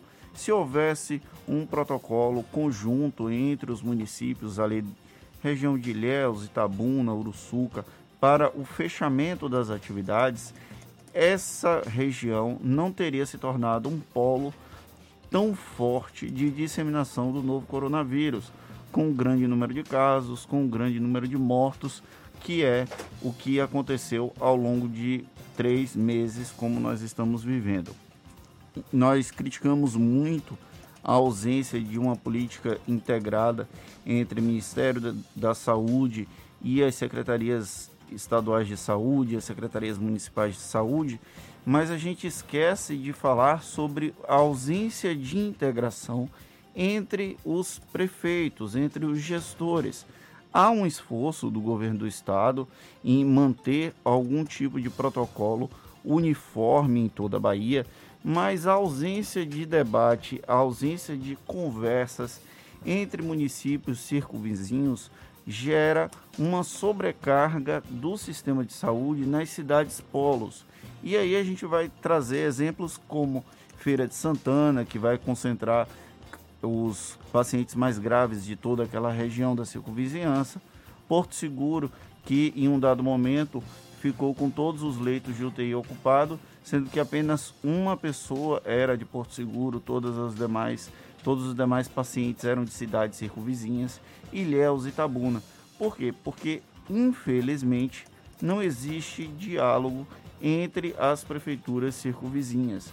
Infelizmente, os municípios se comportam como ilhas e esse diálogo seria extremamente relevante para conter o avanço do novo coronavírus. Agora que o coronavírus está praticamente disseminado em quase todo o estado, o protocolo de reabertura conjunto dos municípios da região metropolitana é como se fosse um sinal de que os prefeitos começam a ter um planejamento integrado. Nós esperamos que isso aconteça também em outras cidades, porque se isso acontecer, muito provavelmente teremos muito mais vitórias do que derrotas na luta contra a Covid-19. Ontem, inclusive, o prefeito de Camaçaria, Linaldo Araújo, conversando conosco, falava um pouco disso, não é? Da dificuldade de interlocução com prefeitos da região e da diferença de atitudes tomadas em cada uma dessas prefeituras. Ele citou como exemplo Lauro de Freitas, poxa, Lauro de Freitas flexibiliza a abertura do comércio, mas em Camaçari não, e como se isso não provocasse impacto no município vizinho. Portanto, muito legal essa intenção de buscar um consenso, né, de um, de um, enfim, de um discurso mais uniforme para que as atitudes sejam tomadas com mais equilíbrio e mais sensatez nesse momento como agora. O desafio é que de boas intenções alguns lugares estão cheios, né? Agora são 8 e 12 a gente vai para a redação do portal Bahia Notícias. Lucas Arras tem também novidades para gente. Seja bem-vindo de novo. Bom dia, Lucas. Muito obrigado, Jefferson. Bom dia para todo mundo que nos escuta aqui na Bahia. Eu começo falando do ex-governador de São Paulo e senador José Serra, do PSDB. Ele foi denunciado pela força-tarefa da Operação Lava Jato por lavagem de dinheiro transnacional. O Tucano é alvo, alvo de operação da Polícia Federal amanhã de hoje, que cumpre oito mandados de busca e apreensão em São Paulo e no Rio de Janeiro. A ação tem o objetivo de dar andamento às investigações e a filha de Serra, Verônica Serra, também foi denunciada. Segundo a denúncia, Serra usou o cargo e influência política para receber da Odebrecht vantagens indevidas em troca de benefícios relacionados às obras do Rondanel Sul, lá em São Paulo. Os crimes teriam ocorrido de 2006 a 2007. O Tucano foi governador de São Paulo entre 2007 e 2010. Os mandados foram autorizados pela Justiça Federal. Deixo também um alerta, porque um estudo mostrou que apenas 9% dos infectados pelo coronavírus dizem ter passado pela doença de forma assintomática, ou seja, afirmaram não ter sentido nenhum sintoma de que poderiam ter sido contaminados. O estudo testou e entrevistou cerca de 90 mil pessoas entre maio e junho desse ano. Dentre os, dentre os infectados, os sintomas relatados com mais frequência foram as alterações de olfato, paladar e dor de cabeça, em mais de 60% dos casos. Eu sou Lucas Arraes, falo direto da redação do Bahia Notícias para o programa Isso é Bahia. É com vocês aí no estúdio. Parece que a Lava Jato finalmente está chegando nos tucanos, né? É, demorou, né? Demorou um pouquinho. Será porque que tucano era ave e aí voava? Aí eles demoraram um pouquinho mais para pegar? Ou estavam com medo do tamanho daquele bico, né? Agora, 8 e 14 e o hospital de campanha do Fazendão que atende pacientes de baixa complexidade, crônicos e de longa duração sem suspeita ou confirmação da Covid-19, vai encerrar as atividades agora neste domingo. Segundo a CESAB, Secretaria Estadual da Saúde, o motivo para o fechamento é a boa performance da rede estadual ao absorver a, ao absorver a demanda. Segundo o secretário estadual da Saúde, Fábio Vilas Boas, o hospital atendeu aproximadamente 100 pacientes crônicos e de longa duração. E o prefeito Assemineto assinou ontem um convênio de 6 milhões de reais com o projeto Axé. A parceria vai ter duração de três anos, com o objetivo de atender famílias e crianças em situação de vulnerabilidade social. Segundo o Neto, o primeiro foco do convênio vai ser na busca ativa de crianças e jovens em situação de rua, com capacidade para atender até 3 mil menores. A iniciativa também vai fazer acompanhamento de 150 famílias em condição de extrema pro, eita, em condição de extrema pobreza. Pobreza, A pobreza. parceria também inclui a realização de 24 eventos, como seminários e encontros para reforçar o trabalho em prol de pessoas que estão em posição de vulnerabilidade. O projeto Axé faz um trabalho magnífico há muitos anos ali naquela região do centro da cidade. E parabéns para mais essa iniciativa. Agora, 8h15, a gente vai para a região centro-norte. Vamos para Itaberaba, Sérgio Mascarenhas, da Baiana FM. É quem tem as notícias da região. Bom dia, Sérgio. Bom dia, Jefferson. Bom dia, Fernando. Bom dia, ouvintes do Isso Bahia. Voltando aqui a Itaberaba. Olha, a Prefeitura da cidade publicou na tarde desta quinta-feira o decreto 126-2020, que suspende o lockdown e mantém o toque de recolher. Com isso, fica assegurado o retorno das atividades comerciais em geral a partir desta sexta-feira, dia 3. Por outro lado, os estabelecimentos devem criar mecanismos para se evitar a formação de filas e aglomerações, ficando autorizados a funcionar somente até às 16 horas. De acordo com a Prefeitura, a medida que suspende o lockdown e mantém o toque de recolher levou em consideração, dentre outros fatores, os indicadores epidemiológicos relacionados com o coronavírus, a redução nas taxas de incidência de infecção e de letalidade da última semana e a taxa de ocupação de leitos clínicos e de UTIs no município, que atualmente está em 10%. A suspensão do lockdown é temporária e algumas medidas restritivas foram adotadas. Os estabelecimentos comerciais autorizados a retomar o funcionamento deverão respeitar integralmente todas as normas de proteção epidemiológica já estabelecidas para evitar aglomerações, podendo permanecer aberto até às 16 horas. O decreto mantém o toque de recolher das 18 às 4 horas da manhã, respeitando todas as normas estabelecidas no Decreto Municipal 123-2020, que trata do assunto. Os restaurantes poderão funcionar até às 17, na modalidade presencial, e até às 23, na modalidade delivery. As atividades nas agências bancárias e casas lotéricas permanecem suspensas, com exceção da Caixa Econômica. A agência da Caixa poderá realizar atendimento presencial exclusivamente para atendimento do auxílio emergencial, situações emergenciais ou de natureza alimentar. O decreto municipal 126/2020 estabelece ainda a previsão de multa para pessoas físicas que forem flagradas sem o uso de máscaras em vias públicas ou estabelecimentos comerciais. O valor é de 100 reais. Se as circunstâncias permitirem, a primeira atuação poderá ser convertida em advertência, caso a pessoa esteja de posse da máscara sem usá-la. São essas as informações aqui da redação da Rádio Baiana FM de Itaberaba. Bom dia para você, Jefferson Fernando, e um ótimo fim de semana. Valeu, Sérgio. Obrigado. Agora, 8 e 18 e o governo do estado inaugurou ontem a unidade prisional extraordinária, que vai receber exclusivamente presos infectados ou diagnosticados com sintomas da Covid-19, segundo a Secretaria de Administração Penitenciária e Ressocialização.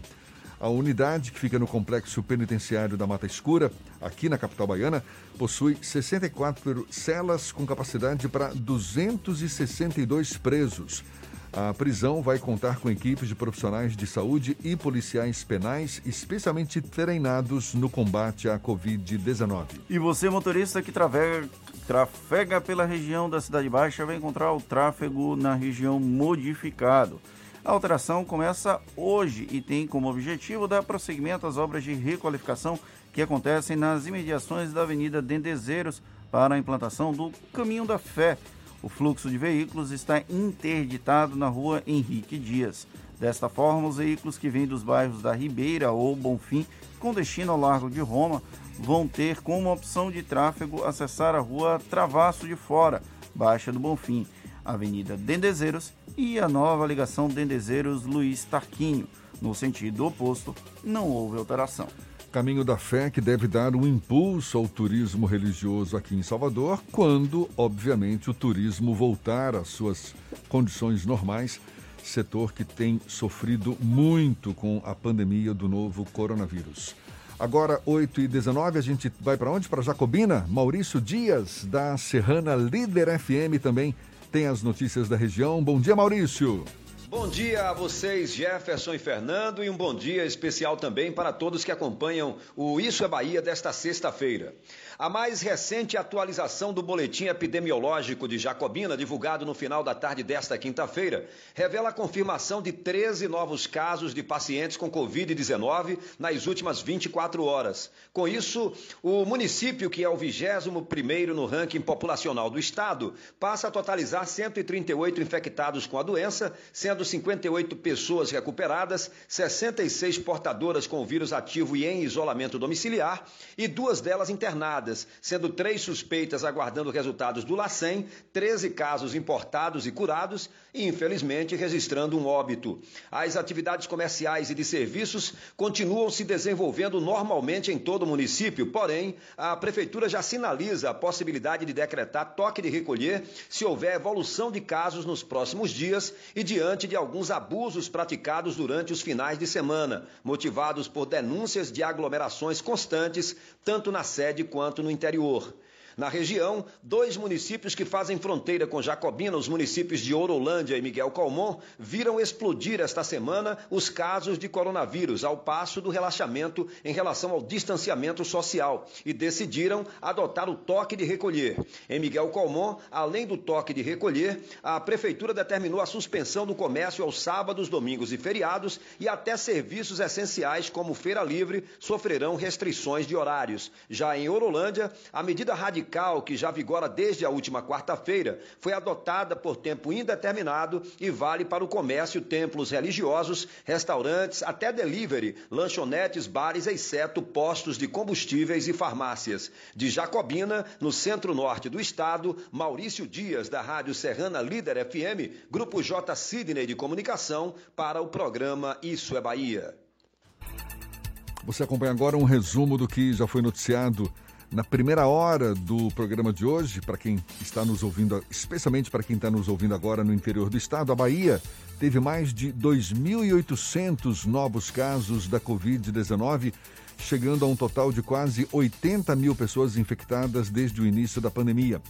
Segundo dados da Secretaria Estadual da Saúde, 45 novos óbitos ocorreram em território baiano, chegando a quase 2 mil mortes pela doença. Em relação aos leitos disponíveis do SUS exclusivos para a Covid-19, taxa de ocupação de 65%. Entre os leitos de UTI adulto e pediátrico, taxa de 79%, bem longe do ideal.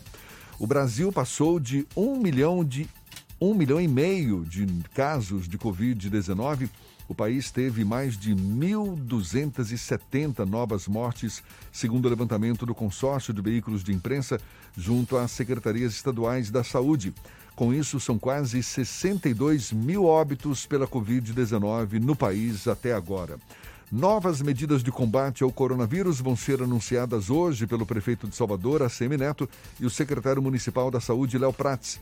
O comunicado vai ocorrer na entrega do módulo a pacientes com síndromes gripais, o chamado gripário, da UPA de Pirajá Santo Inácio, logo mais às 10 horas da manhã. Gripário, que segundo Fernando deveria ter um nome diferente, pois é, duas unidades deste tipo já foram entregues pela Prefeitura nos Barris e em Paripe. O governador do estado, Rui Costa, anunciou que vai ser decretado toque de recolher na cidade de Itabuna a partir de hoje após declaração polêmica do prefeito Fernando Gomes sobre a reabertura do comércio na cidade. Após fala do prefeito, Rui Costa disse que Fernando Gomes estava sob pressão e perdeu o equilíbrio. Itabuna tem hoje 100% de ocupação dos leitos de UTI por causa da pandemia da Covid-19. O prefeito Fernando Gomes disse em uma coletiva que o comércio de Itabuna seria reaberto a partir do dia 9 de julho. Morra quem morrer palavras dele, o que acabou provocando um mal-estar em nível nacional. Agora, 8h24, a gente faz um rápido intervalo e volta já já, aqui pela Tarde FM. Você está ouvindo Isso é Bahia.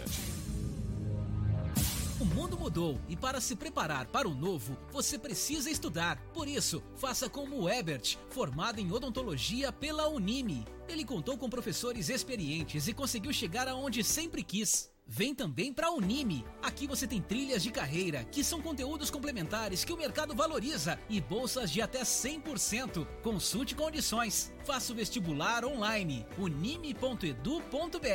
Unime. Todo dia é dia de acreditar. Bote a máscara! Bote a máscara! Pegue logo essa visão. Bote a máscara, irmão. Bote a máscara, irmão. Bote pra se proteger. Bote pra comprar o pão. Pois se precisar sair do metrô, do busão. Não, não vacile, não. Bote a máscara.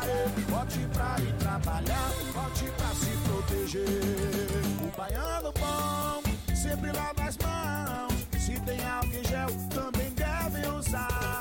Quem ama protege, sabe cuidar.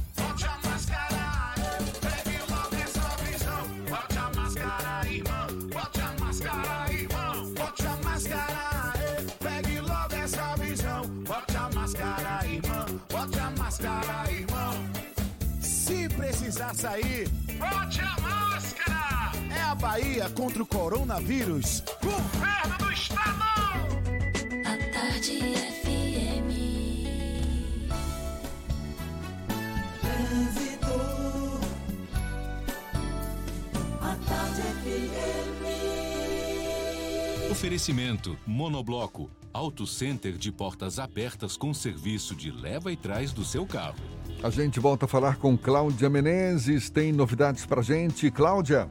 Estou de volta, Jefferson, para dizer que foram registrados quatro acidentes agora há pouco na BR-324, todos no sentido interior na região de Simões Filho. Além do engavetamento que eu falei mais cedo, um engavetamento envolvendo três veículos, aconteceram também outros três acidentes nesse mesmo trecho entre a CIA Aeroporto e a BA 093. Tem congestionamento nesse trecho da rodovia nas imediações de Simões Filho. Agora tem mais de 7 quilômetros de lentidão no sentido Feira de Santana.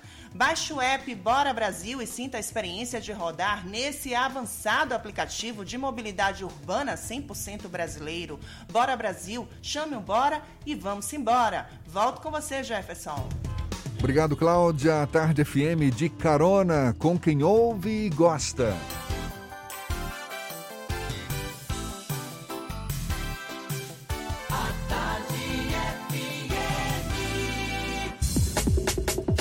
Voltamos a apresentar Isso é Bahia. Um papo claro e objetivo sobre os acontecimentos mais importantes do dia. Campo Formoso, no norte do estado, está com as aulas suspensas até o fim do mês. Aulas nas escolas da rede pública e particular, inclusive de cursos técnicos e de nível superior, conforme decreto baixado pela prefeitura do município. Nesta semana, também foram determinadas novas restrições para o funcionamento do comércio, no intuito de intensificar o isolamento social. Sobre estas e outras ações, a gente conversa agora com a prefeita de Campo Formoso, Rose Menezes, nossa convidada aqui no Issa Bahia. Seja bem-vinda. Bom dia, prefeita. Bom dia, bom dia a todos os ouvintes, bom dia Jefferson e Fernando desse programa é, Isso Bahia. Muito bom estar aqui com vocês. Eu falo, agradeço para que a gente possa esclarecer e estar mais próximo do cidadão nessa grande batalha, nessa grande guerra que é contra o coronavírus. Grande batalha, certamente. Muito obrigado por aceitar o nosso convite. Prefeita, o que já tem de definido em relação, por exemplo, a protocolos sanitários, de comportamento para a retomada das aulas em Campo Formoso e em relação também à possível data dessa volta às aulas, assim como em relação à reabertura do comércio? Esses protocolos já estão definidos?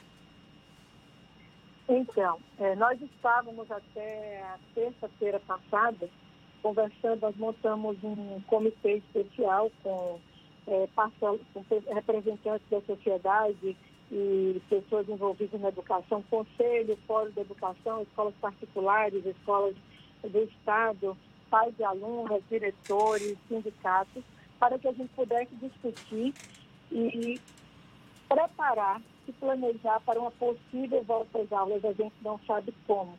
Em paralelo a isso, nós estamos, desde março, ainda de uma forma bem amadora, a gente vinha chegando aos nossos alunos, à nossa rede municipal de alunos, em torno de 13 mil alunos, que é o que nós temos em Campo Formoso, da rede municipal.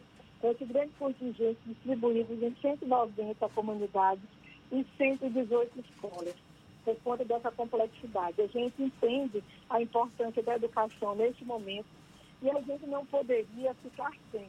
Como todo, toda, toda pessoa no mundo, a gente não esperava que essa pandemia fosse prolongar tanto. Então a gente vinha tentando, vai ser 45, vai ser um mês e estamos nós aqui há quase quatro meses. Então, nos preparando para esse retorno. Então, como nós imaginamos fazer? Nós vamos intensificar agora em julho, em julho o treinamento e capacitação aos professores nesse novo momento, né, que é usar as tecnologias para chegarmos aos alunos. Estamos verificando essa possibilidade de levar a internet para os nossos alunos, a nossa complexidade de Campo Formoso por conta do tamanho, 190 comunidades, vendo o que é que nós dispomos de, tecno, de, de, de infraestrutura nessa área de tecnologia para que a gente possa chegar e ofertar e reduzir a desigualdade, Jéssica. Porque eles são muito espalhados, como uma, é, muito rural, então a gente precisa chegar. Estamos entregando via internet, e aí muitos se, deparam com as dificuldades. Falta de estrutura, falta de equipamento, falta de acesso. Então nós estamos conjugando é, parte material impresso e também o envio desse material. Nesse meio tempo, agora em julho, vamos preparar todos os professores, preparar a infraestrutura para que possa chegar à internet e que a gente possa retomar as aulas online para então. diminuir esse distanciamento. E a nossa, e a partir de agosto, efetivamente, também aulas online. E estamos preparando, preparando a infraestrutura das escolas do município para, quando for possível e seguro, para toda a comunidade escolar, professores, alunos e pais, e, e volte esse retorno também desse direcionamento é, do Ministério da Educação, né? Quer dizer que a Prefeitura de Campo Formoso está se preparando para oferecer aulas online para alunos da rede pública do município a partir de agosto, é, é, tendo aulas presenciais ou não. É, é, é isso? Não. É, ele vai se preparar para aulas online, porque presencial a gente não sabe quando. Você não tem ainda essa segurança e também nenhum direcionamento. Nós estamos preparando para quando, quando for possível é, as aulas presenciais com outro protocolo. Então, estamos fazendo todos os tipos de análise, todos os tipos de estudos, porque nós temos é, 70% do nosso alunado na zona rural, que depende de transporte, que depende de ônibus, que são ônibus veraneios. Então, todo esse levantamento de como será, como, quer dizer, como pode ser, nós já estamos nos antecipando e preparando para quando acontecer, quando for permitido, nós estarmos, estar, estarmos preparados para oferecer aula presencial e segura para os nossos alunos e também para todo o corpo docente e equipe da escola. Bem, como a senhora mesma destacou, é uma situação que já vem se arrastando há quase há mais de 100 dias, não é? Desde o início da pandemia, os alunos sem aula. É uma realidade viável essa? A senhora avalia como de fato viável o, a oferta de aulas online a partir de agosto para os alunos de Campo Formoso? Bom, nós vamos tentar, mas o que está se discutindo, mais no sentido, não com a cobrança é, curricular, mas com o meio de estarmos próximos, mas o meio de apoiá-los e o meio de orientar e garantir o aprendizado e também garantir a preservação da vida. Então, utilizar toda essa estrutura que nós temos, em torno de 700 professores, para que a gente chegue, de certa forma, aos alunos. Então, terá uma defasagem? Terá, assim como fez todos os nossos alunos é, terem acesso? Acreditamos que não, mas nós vamos tentar para que a gente possa estar mais próximos deles. Então, hoje, o que é que nós fazemos hoje? Hoje nós temos toda a nossa rede funcionando, mas funcionando remotamente, ligando, passando mensagem, encaminhando material à disposição dos pais, que também é um momento difícil para eles a convivência. Um momento difícil para todos. Então, é, se você, como você está me perguntando, é viável, nós estamos tentando. Vamos é, buscar essas alternativas para chegarmos mais próximos dele, diminuir esse é, essa distância. Por meio de aprendizado, é, áreas, é, aulas mais lúdicas. Nós temos experiências bem bacanas em um colégio, inclusive da sede, que algumas tarefas que você está levando aprendizado, está levando conhecimento, mas sem a cobrança e a rigidez curricular. Eles fizeram, estão fazendo vários trabalhos, um deles foi que cada aluno de uma, de uma turma é, buscou na internet é, é, obras de arte de artistas famosos, o que mais identificava, eles estudavam e eles reproduziam com, é, com o próprio corpo, assim que tiravam fotos, simulando aquela, aquela tela daquele artista. Então, são maneiras inovadoras que, graças a Deus, os nossos professores, junto com os nossos diretores e a equipe da Secretaria de Educação, está buscando, está inquieta e buscando alternativas para estar mais próximo. Dizer, nós estamos lembrando de vocês. Vocês não estão abandonados. Nós estamos aqui orientando, estamos conduzindo, passam, passam tarefas para que eles possam, dentro das possibilidades, eles estarem desenvolvendo essa uma outra habilidade não fiquem à toa, não fiquem só na internet, não fiquem e até que preservem dentro de casa, que é o nosso grande objetivo, Jefferson. Então é difícil, é, porque é uma realidade muito nova. Nos deparamos com várias diferenças. Então você vai ter, aí vai se estreitar, sim, sem dúvida nenhuma, essa, esse distanciamento é, e, a, e a divisão. Vai ter um grupo que vai conseguir, vai ter outro que não, mas o esforço de toda a cadeia da educação é no sentido de se aproximar desse aluno. Prefeito, o Fernando quer fazer uma pergunta para a senhora também. Prefeita, como é que está a questão da infraestrutura de saúde hospitalar aí na cidade de Campo Formoso e na região? É, vocês têm disponíveis leitos de UTI, leitos para receber pacientes exclusivos de Covid-19? Vamos lá, UTI não, ainda não. Nós estamos esperando, existe a finalização é, do governo do estado para instalar em Senhor do Bonfim 35 leitos. Então, nós estamos acompanhando até agora, não foi efetivado. E em, em, em, paralelo a isso, o que é que nós fazemos pelo município? Nós montamos uma unidade de referência que recebe todos os casos de síndrome gripais que são é, avaliados e orientados a fazer o isolamento, ou coletar o exame. Então, todo esse trabalho, todo, seguindo todo esse protocolo que vem é, sendo executado pela Secretaria é, de Estado de Saúde, no qual a gente se espelha. Né? Então, vai seguindo todo esse protocolo e a gente vai aplicando. Em paralelo, nós, em todo o município, nós estamos estruturando é, as comunidades com unidades de saúde. Umas são unidades básicas de saúde e outras são unidades que estavam desativadas, abandonadas, nós transformamos em ponto de atendimento, intensificando o atendimento à saúde da população para estar mais próximo. Qual é a nossa grande dificuldade, Fernando? A Coelba. Nós estamos com tudo pronto, postos instalados e a equipe de saúde atendendo de forma precária sem energia.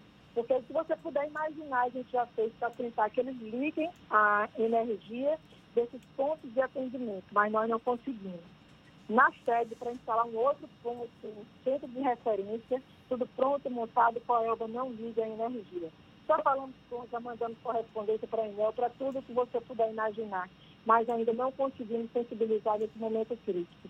E agora, né, com esse recurso que ainda não chegou, mas foi finalizado ontem, nós estamos estudando uma forma de como nós vamos é, trabalhar para chegar mais próximo essa, essa infraestrutura de UTI. Porque a, o equipamento montar o leito de UTI é até fácil. O problema é conseguir profissional e manter é, essa unidade funcionando. Então, daí que a gente reforça aqui nesse canal que o governo do estado vem atender é, a região do Piemonte Norte de Itapicuru, em Senhor do Bonfim, ou até apoiando em Campo Formoso, que tem o Hospital São Francisco, que é uma Santa Casa, que está preparada, está apta e é bem organizada e bem administrada para que a gente possa trabalhar. Tem as áreas de isolamento, mas é só para receber, estabilizar e encaminhar para um outro centro que hoje nós só temos em Juazeiro, infelizmente, que não suporta, é, que está totalmente é, sobrecarregado e não suporta os casos. Daí a gente tem intensificado e intensificar essas ações mais restritivas do município. Prefeita, a senhora citou mais uma vez aí o esforço do governo do estado. A interlocução tem sido boa com a Secretaria Estadual de Saúde e existe algum tipo de interlocução com o Ministério da Saúde ou isso não acontece? Infelizmente não. Eu avalio, é a minha opinião, que nós estamos vivendo esses números astrondosos e extremamente preocupantes né, e vergonhosos no nosso país por uma falta de articulação nacional.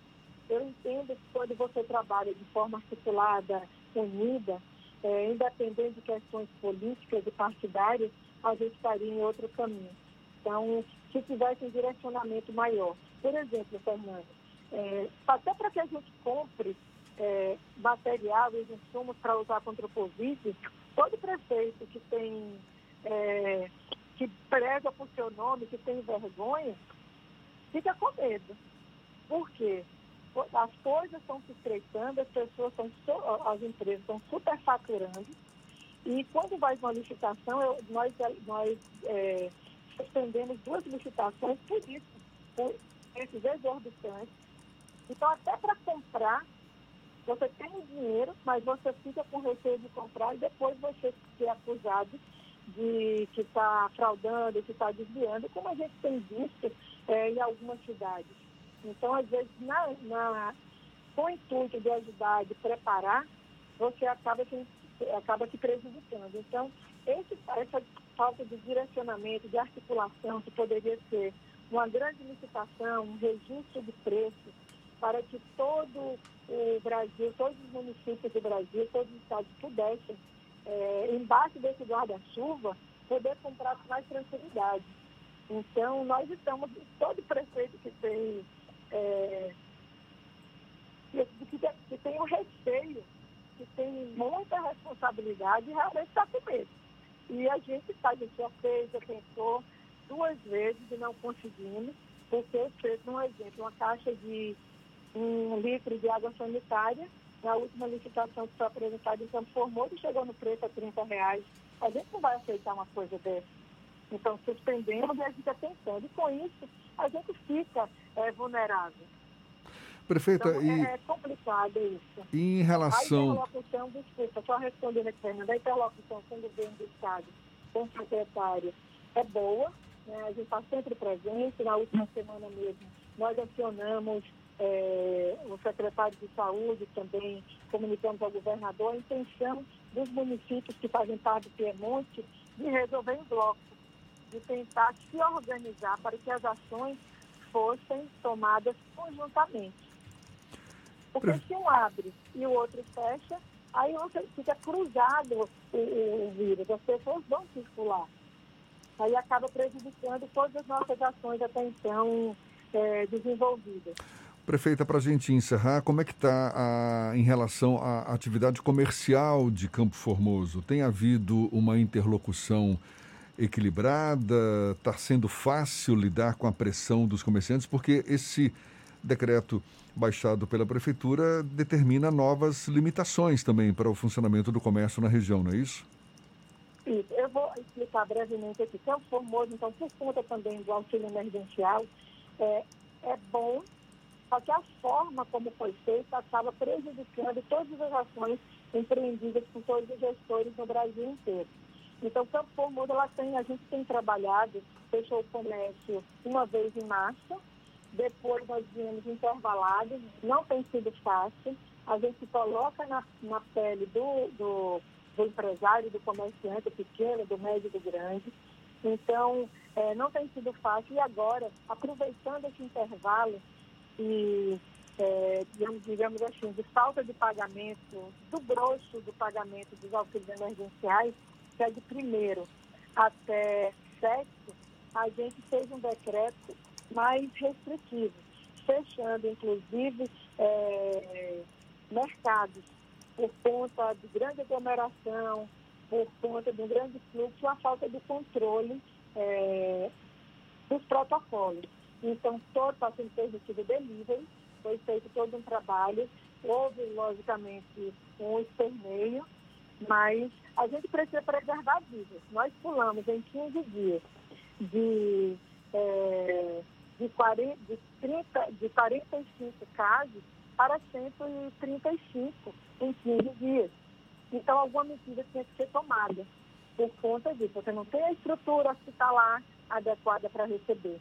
Então, a gente tenta conversar, lógico que ninguém quer fechar, tem seus custos fixos, mas a gente está trabalhando assim, de acordo e modulando de acordo com o pagamento do auxílio emergencial. Fecha uma parte e depois vai abrindo também em horários é, que dê para atender as duas partes e para atender o tamanho do município. Então, a gente tem, quando não fecha, a gente tem circulando em Campo Formoso no dia 5 mil pessoas. Como é que você controla uma pandemia com circulação de 5 mil pessoas dia? É. E também, por falta de, estrutura de instituições financeiras, as outras regiões vêm para Campo Formoso. Então, montamos barreiras, várias barreiras, montamos essa unidade de saúde, estamos montando um centro de isolamento para apoiar aquelas as pessoas é, que não têm como se isolar. Então, várias ações então a gente vem pensando. Fecha aqui, abre ali. Então, vamos modulando para ver o que, é dá certo. Então, até dia 7 está previsto todo esse fechamento total e a gente está avaliando o número de casos, né, que infelizmente continuam ainda altos, uma média de oito casos por dia. Tá certo. Prefeita Rose Menezes, prefeita de Campo Formoso, muito obrigado pela sua disponibilidade. Boa sorte no enfrentamento dessa situação, certamente um grande desafio. A gente fica muito agradecido pela atenção dada aos nossos ouvintes e um bom dia para a senhora. Eu agradeço e aproveito aqui para conclamar toda a população baiana, todo mundo que nos ouve. É, vamos fazer um esforço de ficar em casa, obedecer às orientações das autoridades de saúde sem a nossa parte, a gente não consegue vencer essa guerra. A todos os profissionais de saúde que estão sendo gigantes e nessa grande, nessa grande luta. A todos vocês, a todos que estão nos ajudando, todas as orações, para todos os nossos gestores que precisamos muito. E que Deus nos abençoe e nos livre de todo mal. Muito obrigada a vocês, Gerson, muito obrigada, Fernando. E sucesso nesse, no programa Isso é Bahia da à tarde FM. Muito obrigada. Muito obrigado mais uma vez à prefeita Rose Menezes de Campo Formoso e esse papo todo também vai estar disponível logo mais nos nossos canais no YouTube, Spotify, iTunes e Deezer.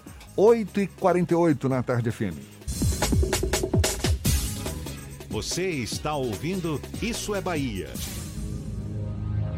Ó, oh, vou dar logo ideia aqui, viu? Não basta você se proteger na rua do Covid pra chegar em casa e ficar nas manhas, né, meu parceiro? Se ligue também no Aedes aegypti, velho. Tem que dar um zig nele, meu irmão. Tem que se livrar desse atrasalado, tá ligado? Nada de água parada, viu? Pneu guardadinho, caixa d'água fechadinha, laje sequinha. Proteja sua casa contra a zika, dengue, chikungunya. Denuncie logo 3288-8911 ou 12. Cuidar da saúde é barril dobrado, parceiro. Prefeitura de Lauro de Freitas, dando ideia cheque. Você sabe o que a Assembleia faz? Faz valer os seus direitos. Valorizando uma pauta pró-municípios que garante os recursos das cidades do interior. Além disso, a ALBA debate normas para o transporte complementar, beneficiando quem não é atendido pelo sistema. E atenta ao que acontece no dia a dia, a ALBA cobra ações para preservar a segurança das barragens existentes na Bahia. Porque para a Assembleia, garantir o direito dos baianos é o nosso dever. Assembleia Legislativa da Bahia, fazendo valer. Voltamos a apresentar Isso é Bahia. Um papo claro e objetivo sobre os acontecimentos mais importantes do dia.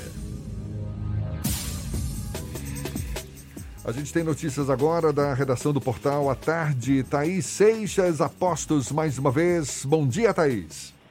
Oi, Jefferson. Oi, Fernando. Bom dia. Estou de volta aqui com as informações direto do portal à tarde.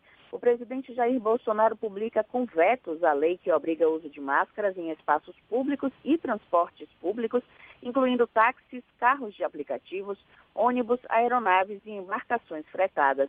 A sanção foi publicada na madrugada de hoje no Diário Oficial da União, mas o presidente vetou a obrigatoriedade do uso de máscaras em entidades e órgãos públicos, além de estabelecimentos comerciais, industriais e templos religiosos. O argumento é de que a medida poderia incorrer em violação de domicílio. Foi vetado também o trecho que obrigava o poder público a fornecer máscaras para a população em situação de vulnerabilidade. Bolsonaro também excluiu do texto a proposta do Congresso de agravar a punição para infratores reincidentes ou que deixassem de usar máscara em ambientes fechados. E aqui na Bahia, o município de Tapetinga adota o toque de recolher a partir de hoje. A medida de enfrentamento ao coronavírus foi publicada em decreto no Diário Oficial do Estado, com atuação conjunta dos poderes públicos, estadual e municipal. Com isso, até o dia 19 de julho, não será permitida a circulação de pessoas entre 7 da noite e 5 da manhã. Eu fico por aqui, essas e outras notícias estão no portal à tarde, atarde.com.br. Volto com você, Jefferson. O Ministério Público Federal encaminhou uma manifestação na ação penal 940 que tramita no Superior Tribunal de Justiça para pedir a manutenção da prisão preventiva de seis denunciados na Operação Faroeste. Os suspeitos são investigados como alguns dos responsáveis por operar o esquema de venda de decisões judiciais no Tribunal de Justiça da Bahia para a grilagem de terras no oeste do estado. Segundo informações do MPF, constam no documento nomes como a da desembargadora Maria do Socorro Barreto Santiago e o juiz Sérgio Humberto de Quadro Sampaio. De acordo com o Ministério Público Federal, o intuito é evitar qualquer alegação de excesso de prazo ou ilegalidade da prisão provisória dos acusados. E olha só, a compra de respiradores e máscaras descartáveis pela Prefeitura de Candeias, na região metropolitana de Salvador, vai ser investigada pelo Ministério Público Federal. A suspeita é de que tenha havido sobrepreço no contrato. A Prefeitura comprou os equipamentos da empresa Manupa Comércio, Exportação e Importação de Equipamentos e Veículos Adaptados, sem realizar licitação. Agora 8h52, a gente vai para Eunápolis. Paulo Henrique, da Ativa FM, com as notícias da região. Bom dia, Paulo. Bom dia, Jefferson. Bom dia, Fernando. Bom dia a todos que ouvem o programa Isso é Bahia. Um importante instrumento na luta contra a pandemia estará sendo entregue à comunidade médica na próxima semana, se tudo der certo, aqui em Unápolis. Os equipamentos do Hospital de Atendimento à Covid-19, que vai funcionar aqui em Unápolis, chegaram na noite da última quarta-feira e começaram a ser montados ontem. O prefeito Roberto Oliveira informou à reportagem do Isso é Bahia que a contratação da equipe de profissionais, composta por cerca de 200 pessoas, é imediata. O governo do estado investiu mais de 2 milhões de reais em equipamentos. São aspiradores portáteis, respiradores, carros de emergência, cadeiras de rodas, monitores multiparamétricos, são macas, bombas de infusão, mesas, suporte para pacientes, desfibrilador e camas de UTI. Os aparelhos estarão equipando 20 leitos de UTIs e 20 leitos clínicos. E Eunápolis chegou ao universo de 1.523 testes negativos. São 568 pacientes já recuperados. Agora, são 140 ativos, 16 internamentos, 727 pacientes confirmados com coronavírus e mais um óbito foi acrescentado ao cenário da pandemia no município, somando 19 no total. Ontem, mais 20 novos casos foram confirmados e 20 negativos. Os novos casos são 11 homens e 9 mulheres. O óbito ocorreu no dia 21, mas só ontem foi confirmado como causado pela Covid. O homem tinha 47 anos e estava internado em Vitória da Conquista. 16 pacientes seguem internados. Da Rádio Ativa FM, com as notícias de Unápolis, Paulo Henrique, para o programa Isso é Bahia.